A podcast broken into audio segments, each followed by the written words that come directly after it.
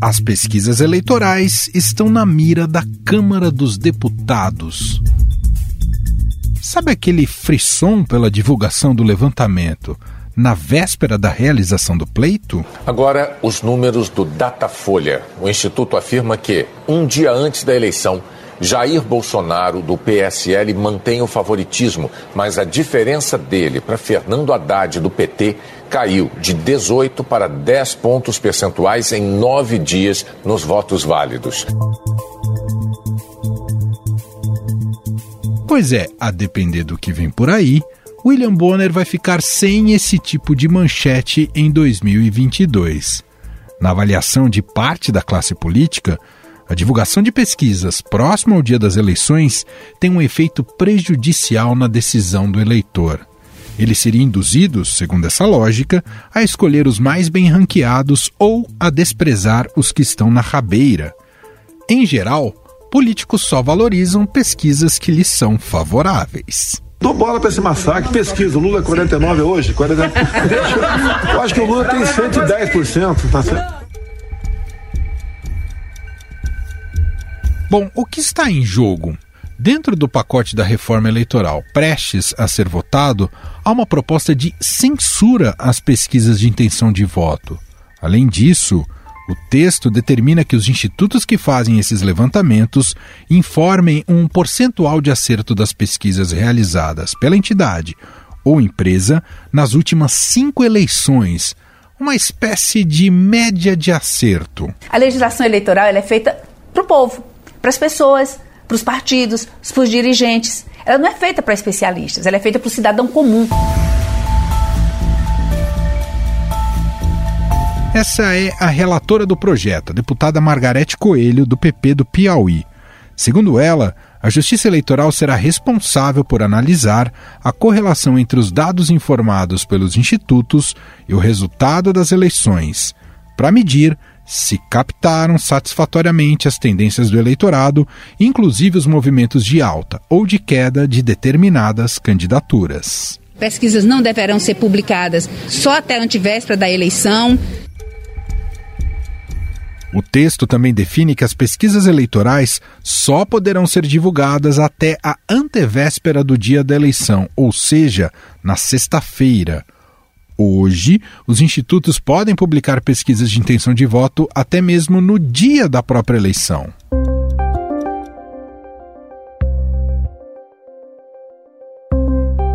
É importante lembrar que, em 2006, o Supremo Tribunal Federal derrubou parte do projeto aprovado pelo Congresso que vetava a publicação de pesquisas eleitorais nos 15 dias que antecedem o pleito. O argumento dos ministros à época foi o de que a medida restringia o direito dos eleitores à informação. A gente vai até tratar melhor daqui a pouco esse aspecto jurídico ainda nessa edição aqui do podcast. Nessa quarta-feira, em entrevista à CNN, o presidente da Câmara dos Deputados, Arthur Lira, defendeu o que chamou de retaguarda de 10 a 15 dias antes das eleições, em que fosse adotado um cuidado maior com as informações repassadas por pesquisas eleitorais. O que não é justo também com quem disputa a eleição é uma pesquisa te dá a dois dias de eleição uma diferença de 30 pontos atrás e você chega no dia empatado perder por mil votos, como foi o caso do senador, por exemplo, Eduardo Gomes, quando perdeu para a senadora Cátia. Eu não acredito que a senadora Cátia tenha, tenha é, polemizado essa questão. Mas são discrepâncias como essa que nos chamam a atenção. E talvez ali, uma retaguarda de 10 dias, 15 dias para o pleito, você ter um cuidado maior com as informações que são repassadas, muitas vezes isso influencia diretamente no resultado negativo de uma eleição. A reportagem aqui do nosso podcast, do Estadão Notícias, procurou a relatora do texto lá na Câmara dos Deputados, a deputada Margarete Coelho, mas, alegando questões de agenda, ela não pôde nos atender.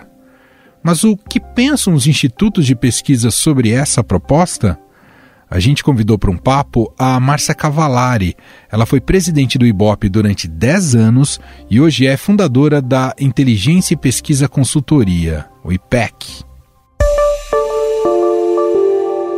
Tudo bem, Márcio? Obrigado por ter aceitado aqui ao nosso convite. Obrigada pelo convite, Emanuel. Bom, a senhora evidentemente deve estar acompanhando aí esse debate e o posicionamento dos deputados, ou parte dos deputados.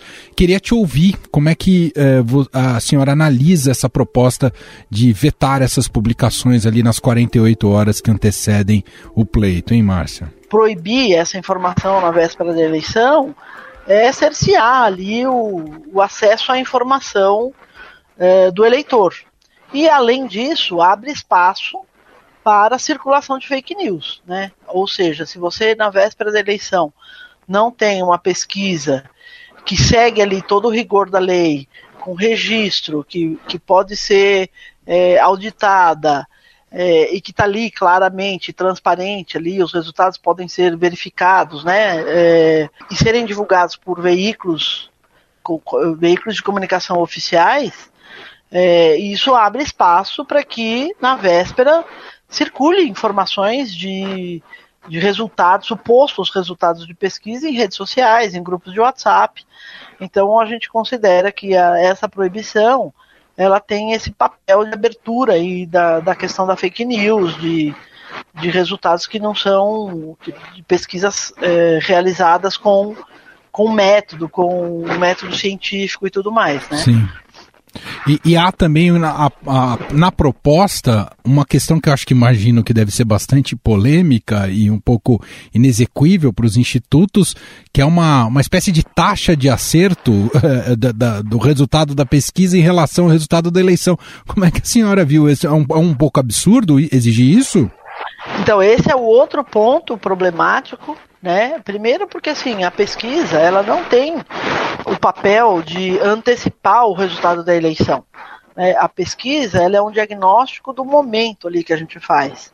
E, e, a, e a opinião pública, ela responde aos estímulos que ela recebe. Então, por exemplo, se eu terminei é, de realizar o campo de uma pesquisa no sábado, véspera da eleição, até o meio-dia, e divulgo essa pesquisa aí na parte da tarde, fatos que ocorram aí do sábado até a hora que o eleitor vai votar, ele leva em consideração, né? Então, por exemplo, vamos supor que tenha um debate numa sexta-feira à noite. É, esse efeito do debate, independentemente de quem assistiu ou não, mas a disseminação dele, as conversas sobre eles fazem com que as pessoas considerem essas informações para sua tomada de decisão. Né? Então, é, e quando a gente faz a entrevista com uma pessoa, é, não tem nenhum compromisso dessa pessoa é, dizer que não vai mudar mais de voto em relação àquilo que ela nos disse. Né? Então a pesquisa ela faz o diagnóstico daquele momento, ela não faz projeção de resultado futuro. Mesmo porque se fosse fazer projeção, não bastaria somente a pesquisa. Teríamos que usar um modelo, que outras variáveis deveriam ser consideradas ali. Ou seja, supor, por exemplo, como os indecisos vão votar. Vão votar da maneira do, dos, dos que já estão decididos?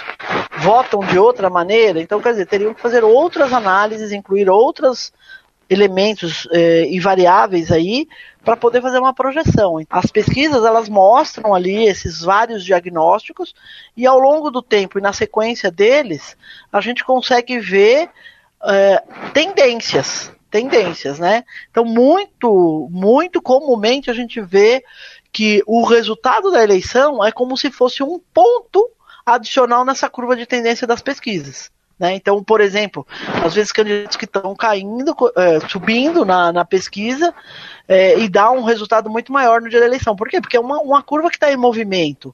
O, o quadro não está estável, ele está em movimento ainda, né? Então a pesquisa não tem esse papel, então por isso não, não é possível falar em taxa de acerto.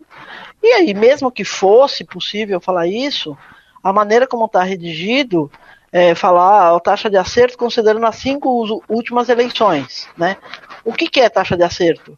É acertar quem está em primeiro, é acertar quem passou para o segundo turno, é acertar o índice dos candidatos.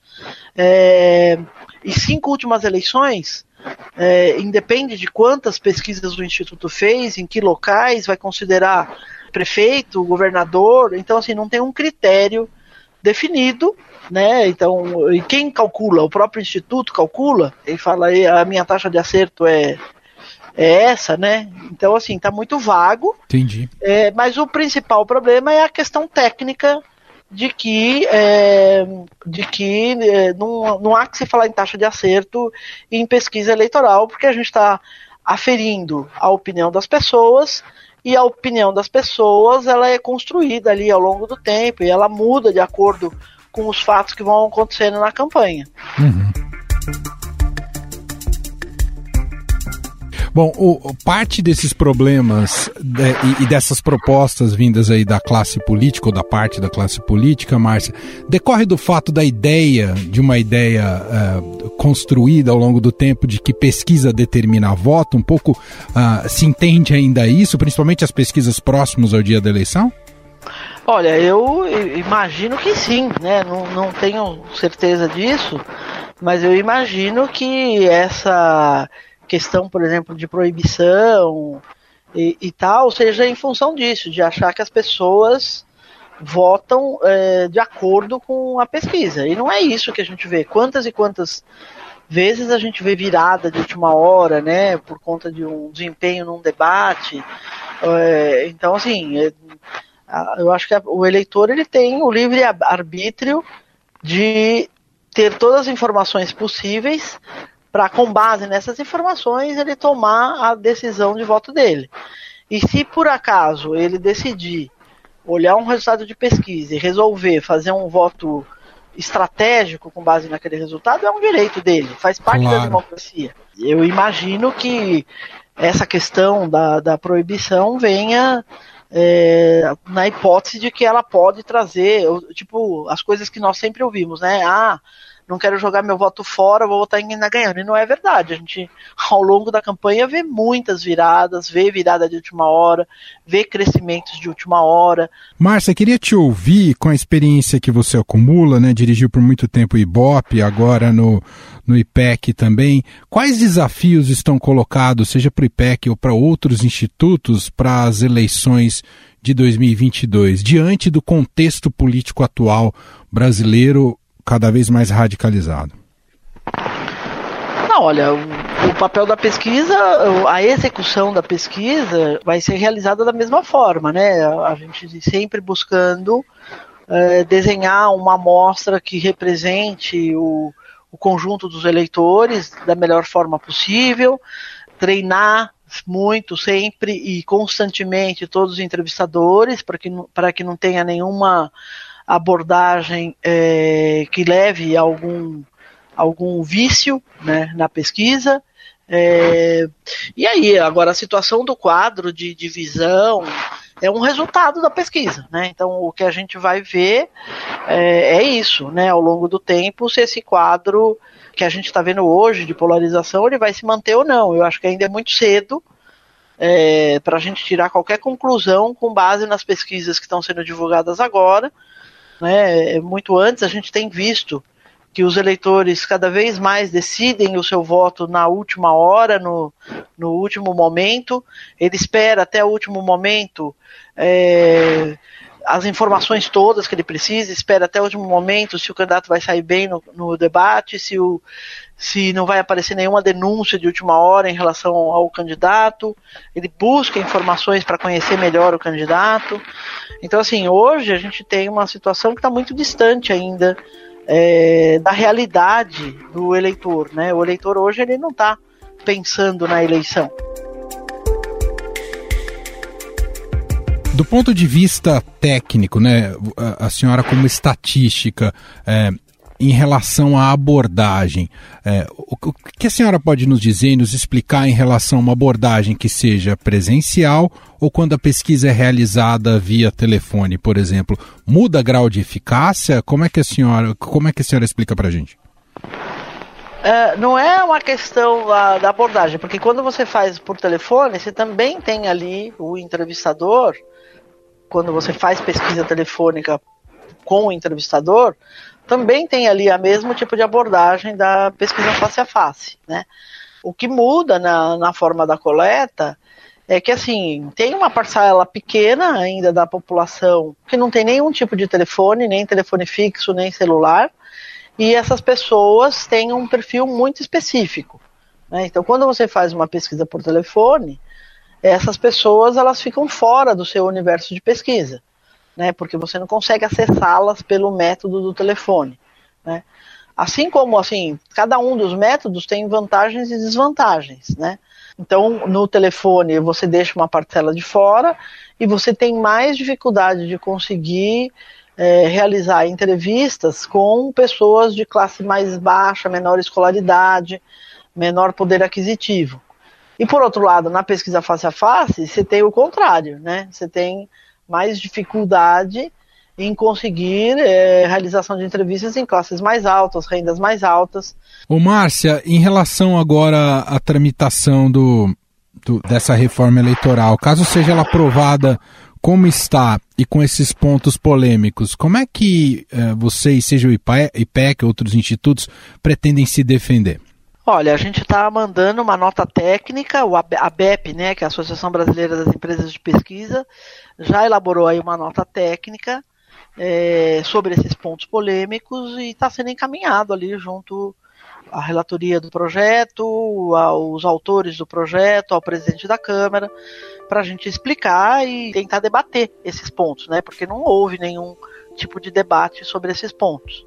Muito bem. Essa é Márcia Cavalari, diretora do IPEC, uh, gentilmente aqui atendendo a nossa reportagem, falando um pouco mais sobre alguns meandros dessa proposta de reforma eleitoral que tem impacto uh, diretamente nas pesquisas eleitorais. Márcia, mais uma vez, muito obrigado aqui por nos atender. Um abraço e até a próxima. Até a próxima, Noel. Eu que agradeço.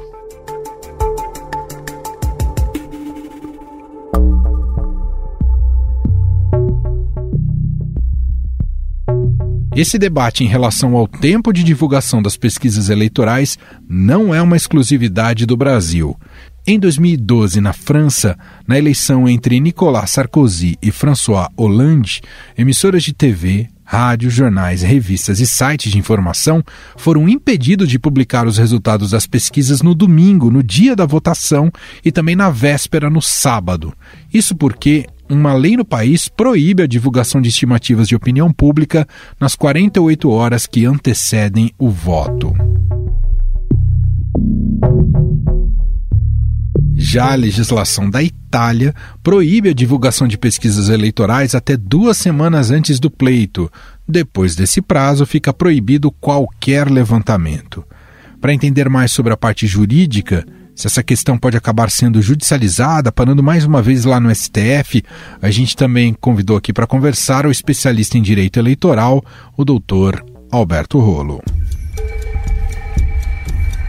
Tudo bem, doutor? Muito obrigado por ter aceitado aqui o nosso convite. Tudo bem, Emanuel. É sempre um prazer participar do podcast. Doutor, caso seja aprovado esse veto da publicação de pesquisas eleitorais às vésperas da eleição, isso pode ser judicializado e, no seu mérito, há inconstitucionalidade? Então vamos lá, com certeza, mas como introdução é bom a gente lembrar que nós estamos às vésperas da eleição, como você falou, e são muitas mudanças aí em discussão, né? E a gente se preocupa com o tempo, que não está dando tempo da gente discutir isso, do Congresso discutir com a sociedade. Essa é só uma das mudanças pretendidas. Então, com certeza haverá judicialização, porque isso já foi tentado no passado. Eu não sei, tem gente que parece que tem medo de pesquisa. Pesquisa você entende como resultado naquele dia, naquela hora e pronto. Aceita, não aceita, acredita ou não acredita, mas simplesmente querer proibir o STF já se manifestou no passado, já entendeu que é inconstitucional.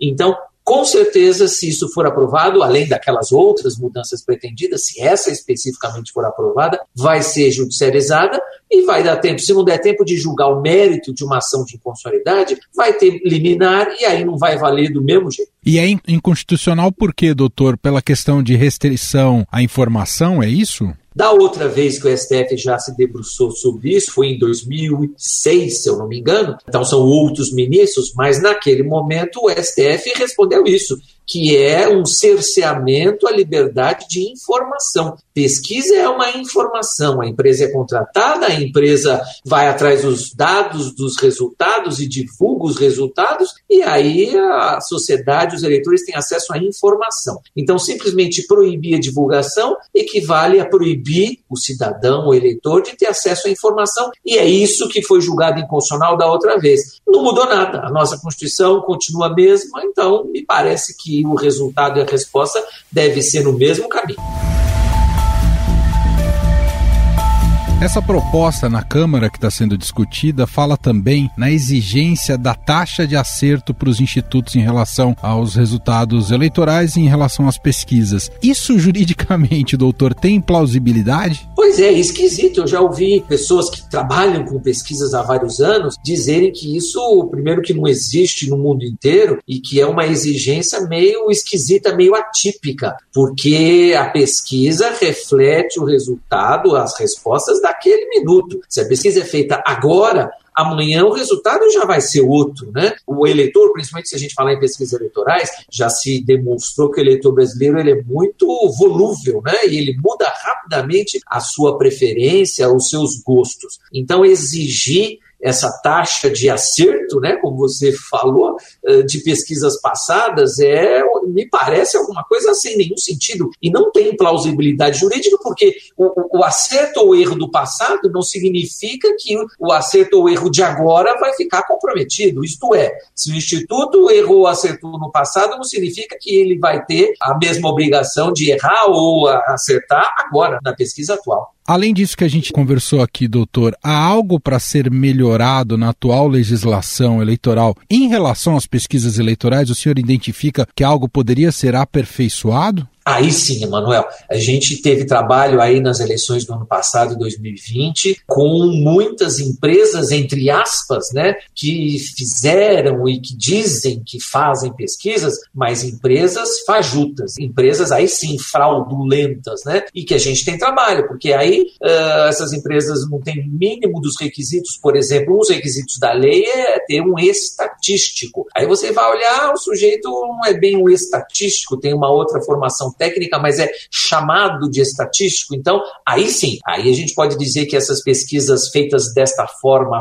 fraudulentamente, causam prejuízo. Então, aí a informação é uma informação errada, é uma informação falsa. Aí a pesquisa, em vez de ajudar, atrapalha. Então, para melhorar, a lei poderia fazer algum tipo de exigência maior para que empresas que se oferecem no mercado para fazerem pesquisas tivessem, aí sim, um mínimo de eh, composição, formação técnica, um mínimo de cuidado técnico. É lógico que a lei já faz essas exigências, mas a gente viu que não é suficiente, porque aparece aí empresa que está registrada em endereço de padaria e fazendo e vendendo pesquisas. Isso atrapalha o eleitor. Então, isso dá para mudar, dá para melhorar sim. Bom, só para a gente fechar, o senhor até destacou né, que isso está sendo muito discutido às pressas, sem a participação efetiva da sociedade civil e mexe muito com o jogo democrático. Deixa eu fazer uma pergunta um pouco generalista aqui, doutor. Tem algo que te assustou mais dentre todas essas propostas que estão colocadas ali na Câmara? É, a sua pergunta é boa, porque me assustou mais, porque tem muitas coisas que são assustadoras, né, Manuel? Sim. Mas o que me assustou mais, por exemplo, é fazer o distritão, assim, dessa forma rápida sem que a sociedade esteja preparada para isso. Então, isso é uma coisa que assustou, mas mais do que isso, você apresentar um projeto de novo Código Eleitoral sem falar da participação das mulheres, Emanuel. Nessa proposta que está sendo discutida lá, não tem previsão expressa para a participação das mulheres. Aí eu vi a pergunta para uma das deputadas que trabalham lá com isso, nas comissões especiais, né? Por que, que não tem no projeto, deputada? A resposta foi: ah, mas a Justiça Eleitoral já tem isso como jurisprudência, então não precisa estar na lei. Então fica difícil a gente argumentar com isso, né, mano? A jurisprudência é feita justamente como uma interpretação que o tribunal faz, que a justiça faz sobre a lei. E a lei não está falando, o projeto de lei não está falando de participação das mulheres. Eu acho isso inaceitável. Voltaremos sem dúvida a esse tema que ainda vai render muito daqui até outubro, que é o prazo. Até para o senhor explicar, os congressistas têm que aprovar um ano antes da realização da eleição para que ela seja efetivada nas próximas eleições. É isso, né, doutor? É isso que diz o artigo 16 da Constituição Federal. Um ano antes, então até o começo de outubro deste ano. Então a gente tem menos de dois meses para trabalhar. Muito bem, doutor Alberto Rolo, advogado, especialista em direito eleitoral, gentilmente mais uma vez atendendo aqui a nossa reportagem. Muito obrigado, viu, doutor? Muito obrigado, um bom trabalho, Manuel.